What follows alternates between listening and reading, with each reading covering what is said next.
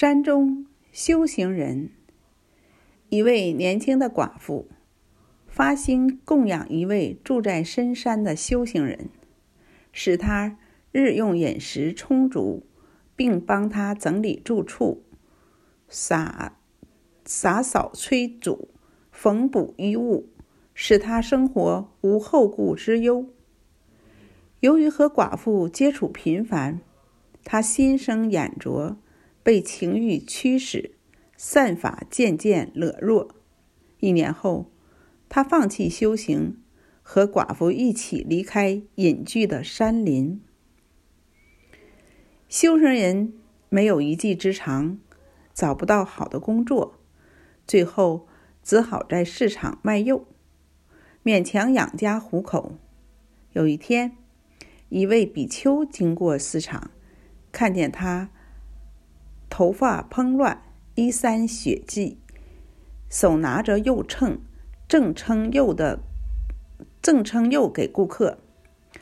这位比丘原是他以前的道友，见他失去往日的光鲜和悦，切割着血瘀的肉块，神色宛如罗刹恶鬼。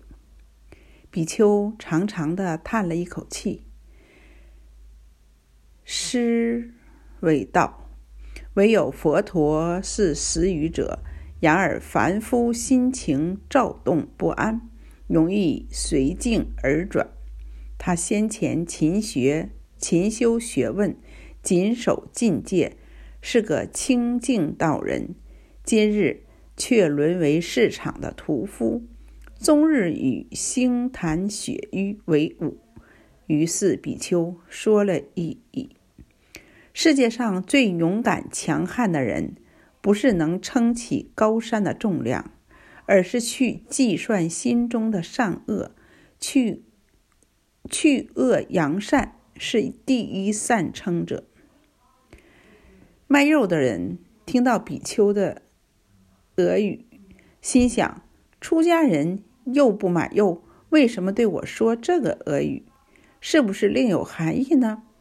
他回忆起自己曾是个自在的修行人，如今和眼前的比丘两相对照，比丘比丘像比丘比丘像神容光彩的红鹤，自己像门拜孱弱的公鸡。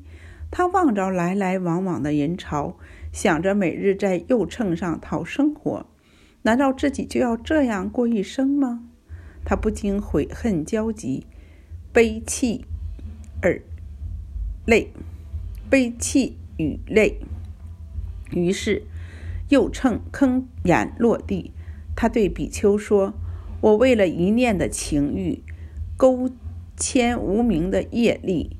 今日，我将以惭愧的驼，智慧的秤，重新计量我的人生。”他离开红尘，再次回到山里，以便藏情爱烈火的纠葛，更珍惜此时此刻的哲言。七日后，他证得阿罗汉果。山里的修行人虽然一时被情欲驱使，破戒犯众，但是醒悟后。了知颠倒非实，于是旧结伏除，新业不起。每个人的一生免不了走错一步路，浪子回头并不难，难的是我们常常放弃自己，不懂得珍惜这难得的生命啊！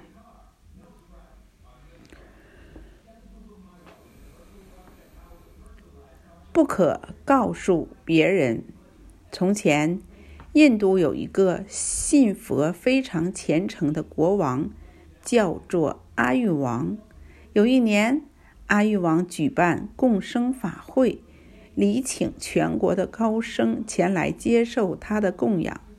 按照佛教的规矩，在共生的时候，斋主不但要备办许多佳肴美食，还必须向在座的高僧。一一顶礼，以表示内心的恭敬。当阿育王依序向高生门顶礼时，忽然间座上竟出现了一位小沙弥。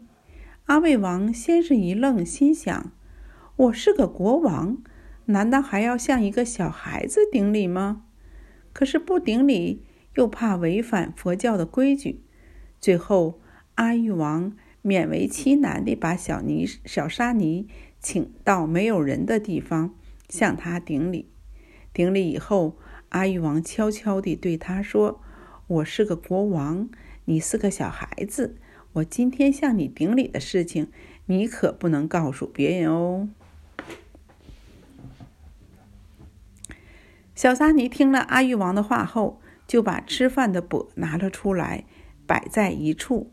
就在阿育王还没有会意过来的时候，小沙弥已经腾空一跃，进到了钵里。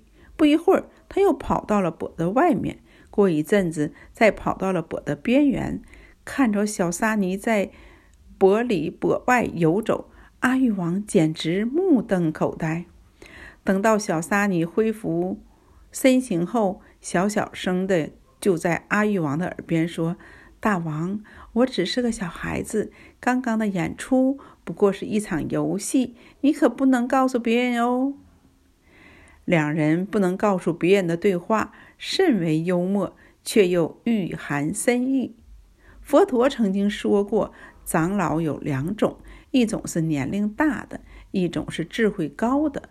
小沙弥的变现神意，不外是要教育阿育王，不应只有尊敬年长者，小也不可以轻视。星星之火可以燎原，小王子将来可以成为国王，小沙弥也可以成为法王啊。总说一句。我们为人处事，应当以平等心相待，老少一如，生佛平等。